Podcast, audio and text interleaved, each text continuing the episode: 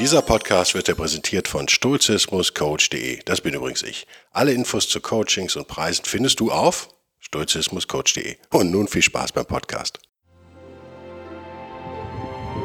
Der wilde Stoiker. Moderner Stoizismus für ein gutes Leben.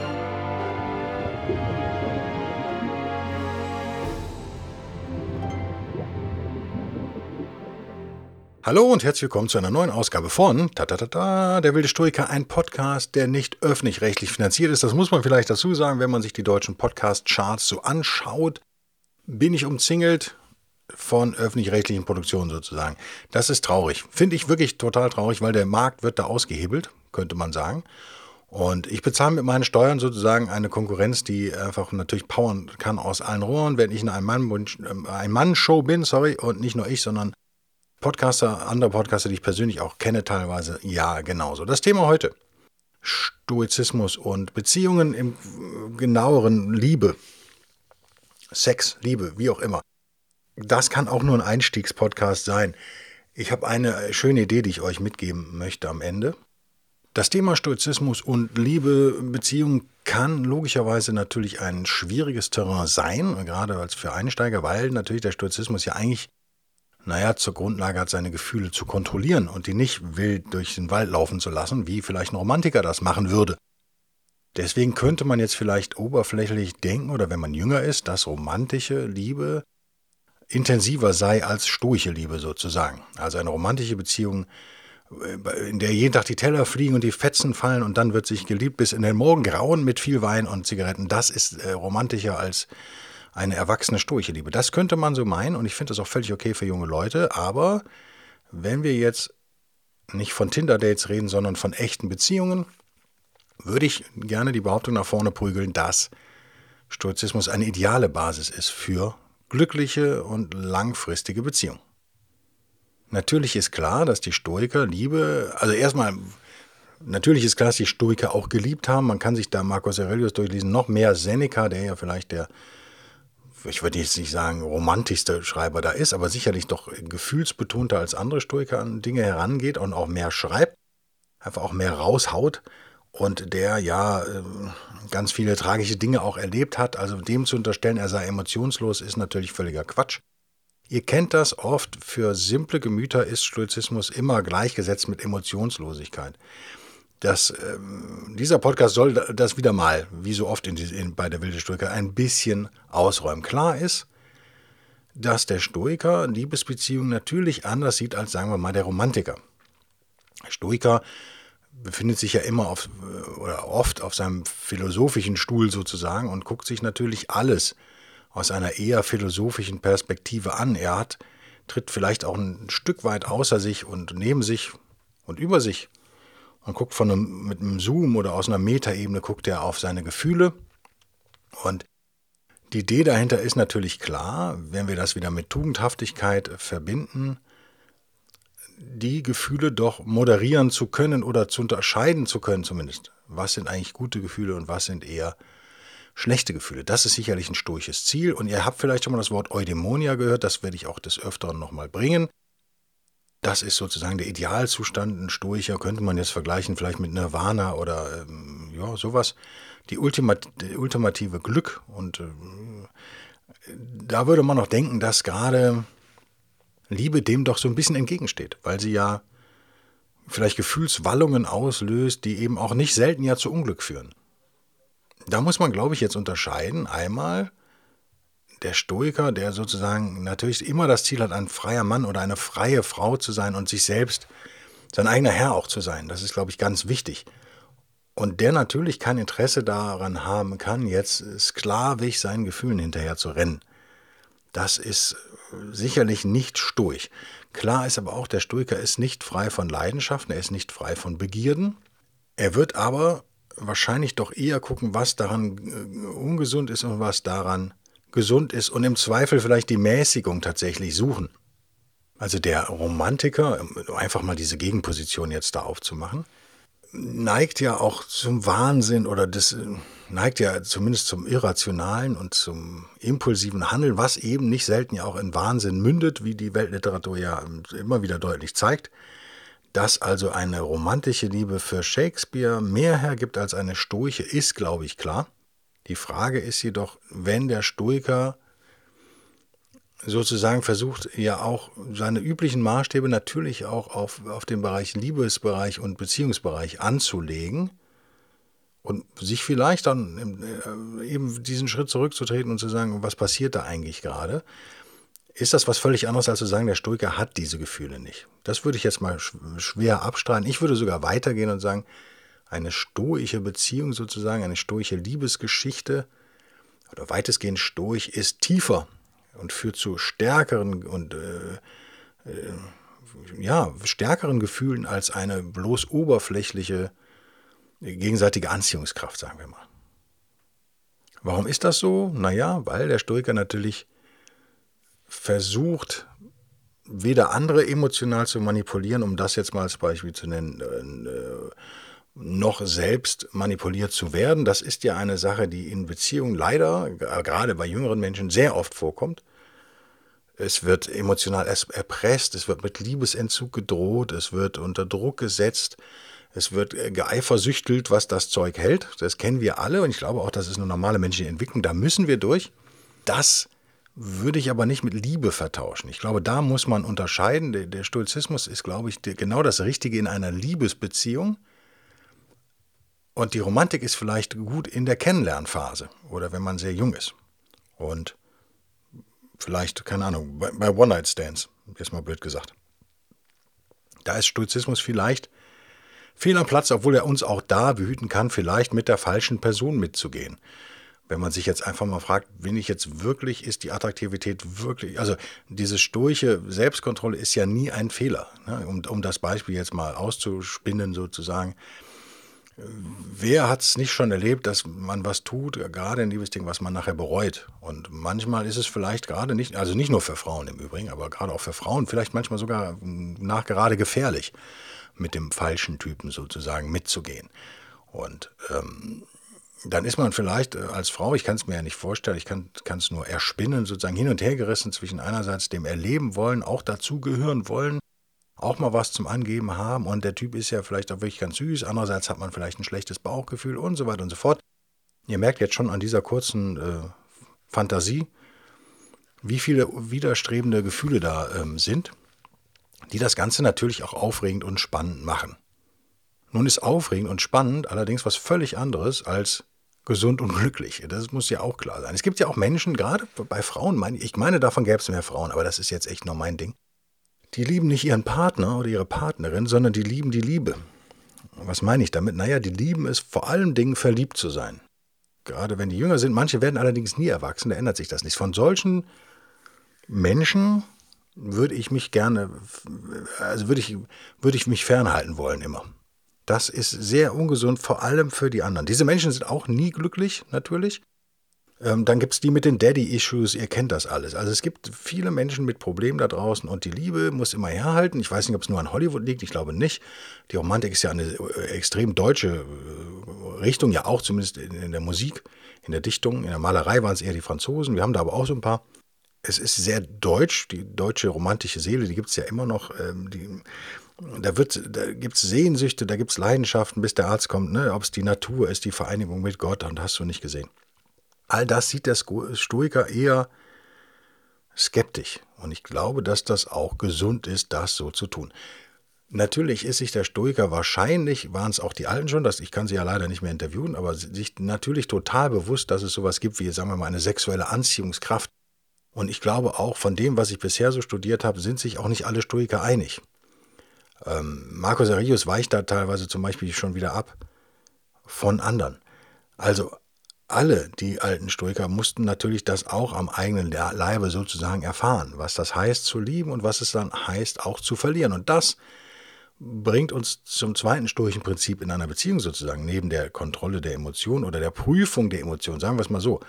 Es gibt ja viele unnötige äh, Emotionen und es gibt auch viele Fake-Emotionen, viele unechte Gefühle, die die äh, Beziehung so kompliziert machen. Und es gibt Menschen, die jedem unechten Gefühl hinterherrennen und sich reinsteigern. Und ihr kennt das, wahnsinnig anstrengende Menschen. Würdet ihr wirklich behaupten, dass diese Art von Menschen eine dass die glücklich sind, A, oder B, dass die überhaupt in der Lage sind, eine, eine vernünftige Beziehung zu führen oder eher nicht.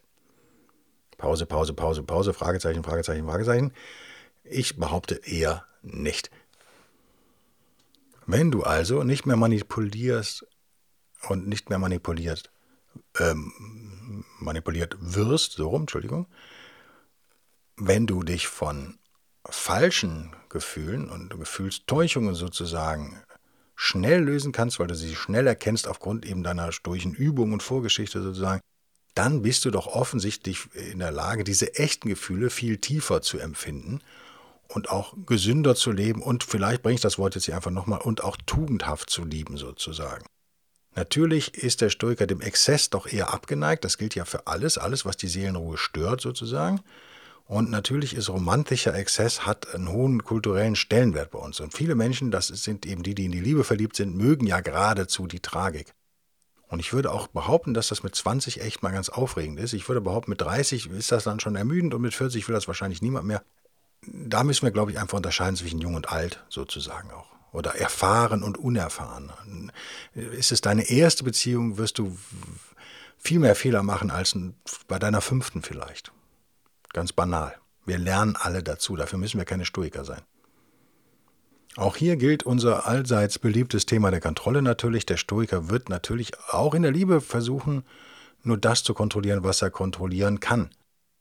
Und wie gesagt, er kann sein eigenes, vielleicht zu, äh, zum Exzess eigenes Verhalten kann er ja durchaus kontrollieren.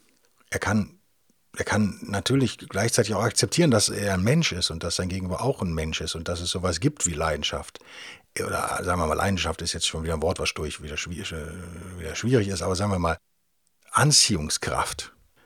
Und dann kommen wir zum nächsten Punkt. Aber natürlich wird der Stoiker äh, sich bewusst sein, dass das Objekt dieser Anziehungskraft oder derjenige, den man liebt, konkret natürlich vergehen wird, wie man selbst ja auch. Das heißt, auch hier haben wir natürlich wieder, könnte sagen, etwas düster vielleicht, gefällt das aber den Romantikern, ja, und die werden dann zu Stoikern, ich hoffe es ja mal. Haben wir natürlich, sind wir, sind wir wieder sehr erwachsen und vielleicht für den einen oder anderen negativ klingend. Wir sind uns darüber klar, dass derjenige, den wir lieben, natürlich sterben wird. Vielleicht sogar vor uns. Ja, wir wissen es nicht.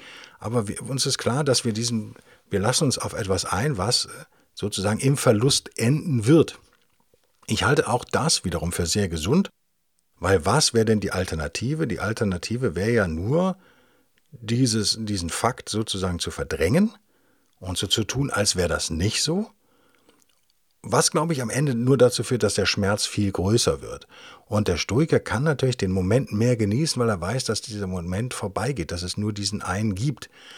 Diese, dieses Erwachsene, dieses Reife, dieses Stoische ermöglicht ja natürlich einen größeren Genuss, auch nicht nur, aber auch eben in Beziehung.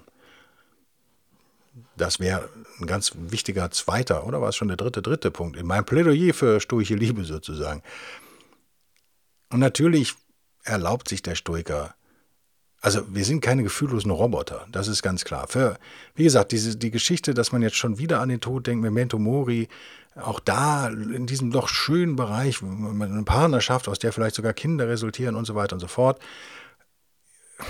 Muss das denn jetzt wirklich wieder sein? Ja, würde ich sagen. Nicht 24-7, aber doch regelmäßig. Und das bringt mich nahtlos zu einem weit, weiteren sehr wichtigen Punkt, der nochmal dieses ja, dieses Missverständnis ausräumen soll, dieses Vorurteil beerdigen soll, die Stoiker seien alles gefühllose Roboter. Ja, also der Stoiker, im Gegenteil, würde ich behaupten. Der Stoiker ist sich aber natürlich klar, es gibt sowas wie eine Human Nature, würde man Menschen sagen, das, das Menschsein an sich vielleicht im Deutschen. Und dieses imperfekte Ding, Mensch, dieses Wesen mit Fehlern, das ist der Stoiker selbst ja auch. Und insofern würde ich zumindest als moderner Stoiker auch sagen, auch da ist Nachsicht vielleicht auch eine hohe Tugend. Der Stoiker an sich ist relativ kompromisslos, was seine philosophischen Prinzipien angeht. Und vor allem, was, sagen wir mal, jetzt platt, gut und böse angeht oder eben tugendhaftes Verhalten und untugendhaftes Verhalten. Da neige ich auch zur echten Kompromisslosigkeit. Aber im Rahmen dessen, also nehmen wir an, äh, wie soll ich das erklären? Ihr habt einen Kuchen. Ja, ich erfinde jetzt wieder mal wild herum. Also ihr habt einen Kuchen, den schneidet ihr in zwei, zwei Hälften, Halbkreise Wisst ihr, ein Kuchen ist ja immer ein Realtime-Kuchendiagramm darüber, wie viel Kuchen noch übrig ist. Ihr habt also jetzt noch 50% Kuchen übrig, äh, oder zwei Hälften. Und wir sagen jetzt einfach für das Beispiel, was echt ziemlich wirr ist, das gebe ich zu. Ich bleibe aber jetzt konsequent dabei. Der linke Kuchen wäre der gute Kuchen und der rechte Kuchen wäre sozusagen der untugendhafte Kuchen. Dann würdet ihr den entfernen. Dann habt ihr aber immer noch diese 50% tugendhaften Kuchen und nichts spricht dagegen, den doch zu genießen. Und das war, glaube ich, eines meiner schlechtesten Beispiele bisher in dem Podcast. Oder nicht, könnt ihr mir mal schreiben. Vielleicht sagt ihr auch, nee, das war eigentlich dein Bestes. Bin sehr gespannt. Vielleicht liegt es an meiner Tagesform heute. Das ist, glaube ich, eine ganz wichtige Unterscheidung. Das Ziel ist nicht, ein völlig gefühlloser, durchprogrammierter Roboter zu werden, sondern das Ziel ist natürlich, die Eudaimonia anzustreben, auf dem tugendhaften Weg zu wandeln sozusagen. Aber nichts spricht dagegen, das, was man auf diesem tugendhaften Weg dann erlebt oder unter diesem Dach der Tugendhaftigkeit sozusagen, das dann auch zu genießen. Im Gegenteil. Lest mal Seneca, wie er da Verluste beklagt von Kind und Frau und, und, und äh, Brief an seine Mutter schreibt und so weiter. Das ist ja ein extrem gefühlsbetonter Mensch, äh, einer der größten Stoiker aller Zeiten. Also dieses Vorteil müssen wir echt beerdigen. Und wenn ihr also mit anderen Leuten diskutiert, dann könnt ihr euch hoffentlich, habt ihr jetzt ein bisschen Rüstzeug bekommen. Das ist einfach völliger Quatsch. Der Stoiker empfindet natürlich genauso Verluste und so weiter. Er lässt sich nur nicht vielleicht so übermannen davon. Kann man es vielleicht mal so sagen. Also es geht darum, die Kontrolle zu behalten, aber die Gefühle zu genießen. Ich finde immer das Beste aus beiden Welten, wie man so schön sagt, bietet uns der Stoizismus vielleicht in einer Beziehung. Hier sind wir in der Lage, die Gefühle intensiv zu erleben. Wir sind aber nicht Sklaven unserer eigenen Irrationalität. Vielleicht kann man es so mal auf den Punkt bringen.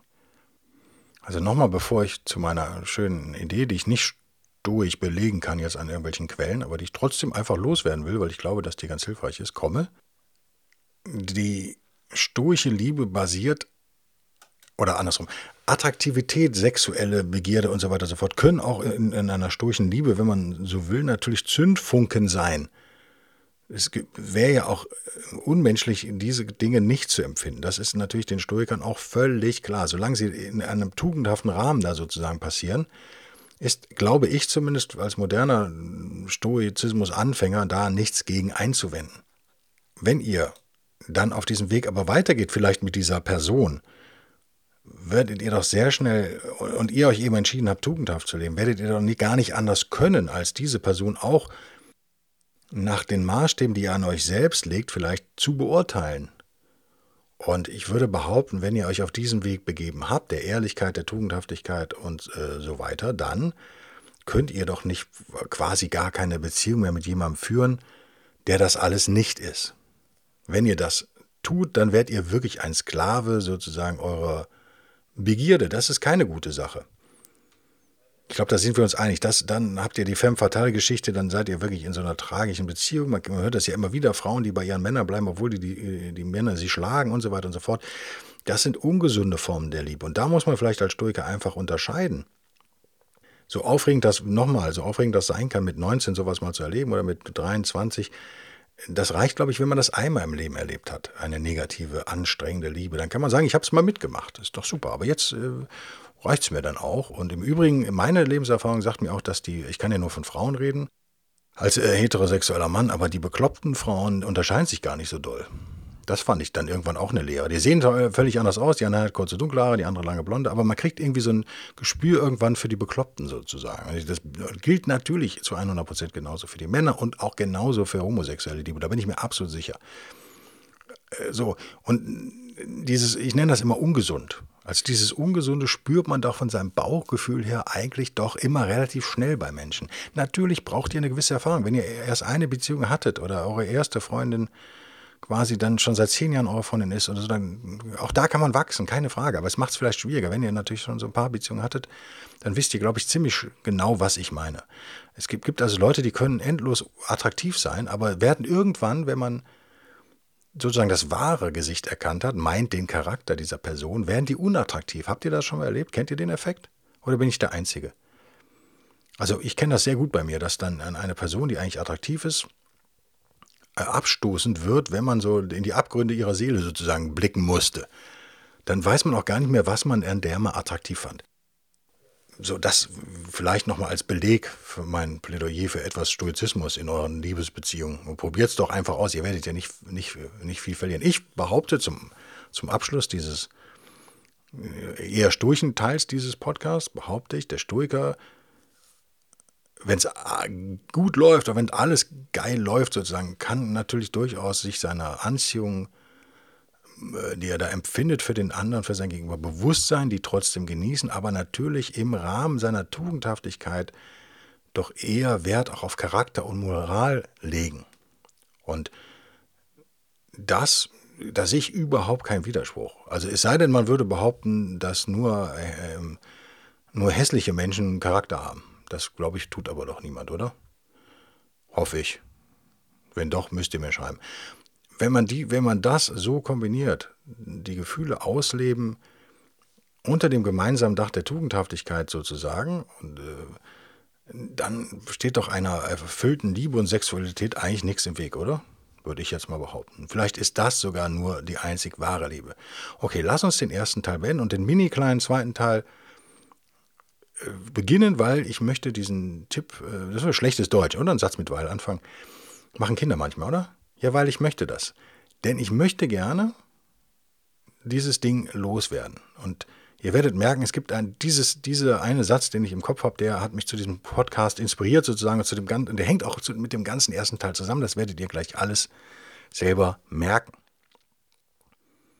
Lasst mich nochmal ganz kurz zum romantischen Bild oder zum Hollywood-Klischee meinethalben äh, zurückkehren da ist es doch so, dass wir eigentlich jemanden suchen, der ideal zu uns passt. Ist das nicht so? Ist das nicht so ein kulturelles Ding bei uns, dass wir sagen, äh, gerade Frauen neigen doch dazu, oder bin ich jetzt wieder der Macho, müsst ihr mir sagen. Wir Männer vielleicht auch, keine Ahnung. Ich glaube, wir Männer sind anspruchsloser in Beziehungen. Sind Männer, Männer sind schneller glücklich in Beziehungen, weil sie anspruchslos sind. Alter, alter stoischer Trick mal nebenbei bemerkt. Äh, lower expectations sozusagen. Naja. Was wir suchen ist also, äh, lass mich aus Männersicht sagen, dann ist es vielleicht eben nicht mehr macho. Wir suchen doch natürlich die äh, extrem attraktive Frau, die noch wahnsinnig nett ist und 20 Jahre lang äh, eine wahnsinnig gute Figur behält und immer sexy bleibt und total verständnisvoll ist und noch wahnsinnig schlau ist und alles, so ihr wisst schon, worauf ich hinaus will. Ja? Also man Superwoman sozusagen und die Frauen suchen vielleicht auch Superman. Man sucht sozusagen eine Perfektion im Gegenüber was umso absurder ist, wenn man sich klar macht, dass man ja selber nur ein kleines Menschlein ist, mit all seinen Fehlern. Etwas, das der Stoizismus uns ja immer wieder lehrt. Wir versuchen besser zu werden, wir, wir versuchen tugendhaft zu leben, wir versuchen nach höherem zu streben, aber natürlich haben wir Fehler und ich würde behaupten, es ist fast unmöglich, wie gesagt, gibt es den Storchen Heiligen oder nicht, Diskussion, fast unmöglich, perfekt zu sein. Ich würde behaupten, es ist unmöglich.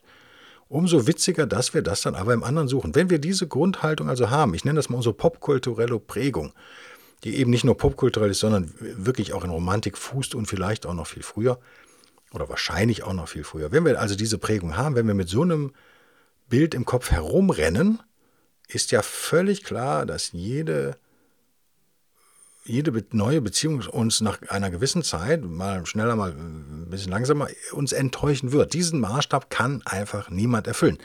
Deswegen meine Frage heute, gibt es denn vielleicht einen besseren Maßstab, als zu sagen, ich möchte, dass der andere perfekt zu mir passt?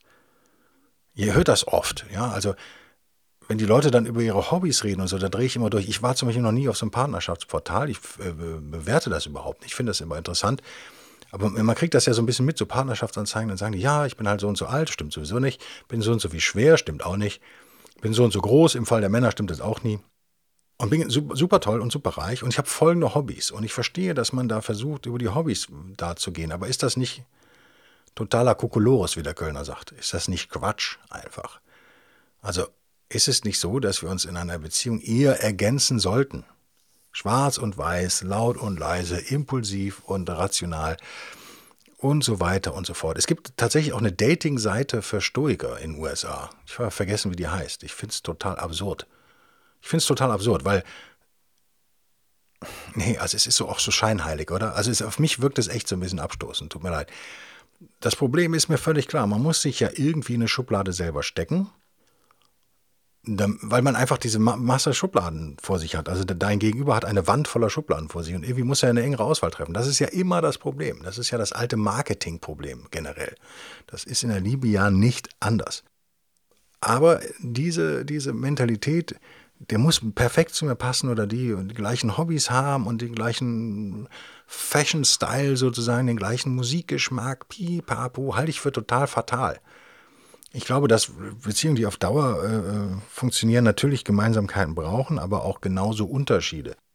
Und ist es nicht eigentlich ein viel besserer Parameter? Jetzt komme ich also zu diesem Einsatz, den ich gerne loswerden möchte. Den habe ich mir mit ganz vielen Schreibfehlern komplett in Großbuchstaben in eine Simpletext-Datei gehauen. Ja, sehen, ob ich ihn lesen kann. Eine Vorbemerkung doch noch. Ich weiß, ich bin schrecklich, aber die muss noch sein. Ich habe es eben gesagt, nur das müsst ihr euch bewusst machen. Nochmal, ihr seid nicht fehlerlos. Das Objekt eurer Begierde, der andere, der, der Mensch gegenüber, ist es eben auch nicht. Und ist jetzt nicht einfach ein besserer Parameter zu sagen, wenn dich jemand, also trotz deiner Fehler liebt sozusagen, die du ja unzweifelhaft hast, wenn jemand zu dir hält in Schwierigkeiten, obwohl du so viele Fehler hast, ist das nicht eigentlich der beste Maßstab für eine glückliche Beziehung sozusagen? Musst du nicht so jemanden eigentlich festhalten? Ist das nicht viel mehr wert, als zu erwarten, dass der andere doch bitte fehlerlos sein müsste und sich über Dinge aufzuregen, die noch einmal, wie der Stoizismus, außerhalb eurer Kontrolle liegen? Fragezeichen. Damit würde ich es bewenden lassen. Aber diesen Gedanken äh, zum Abschluss des Podcasts, sagt mir mal, was ihr davon haltet. Ich wünsche euch ein hervorragendes Wochenende. Ob alleine oder mit Partner oder auf der Partnersuche oder wie auch immer. Bitte bleibt gesund. Bitte bleibt mir gewogen und bis nächste Woche.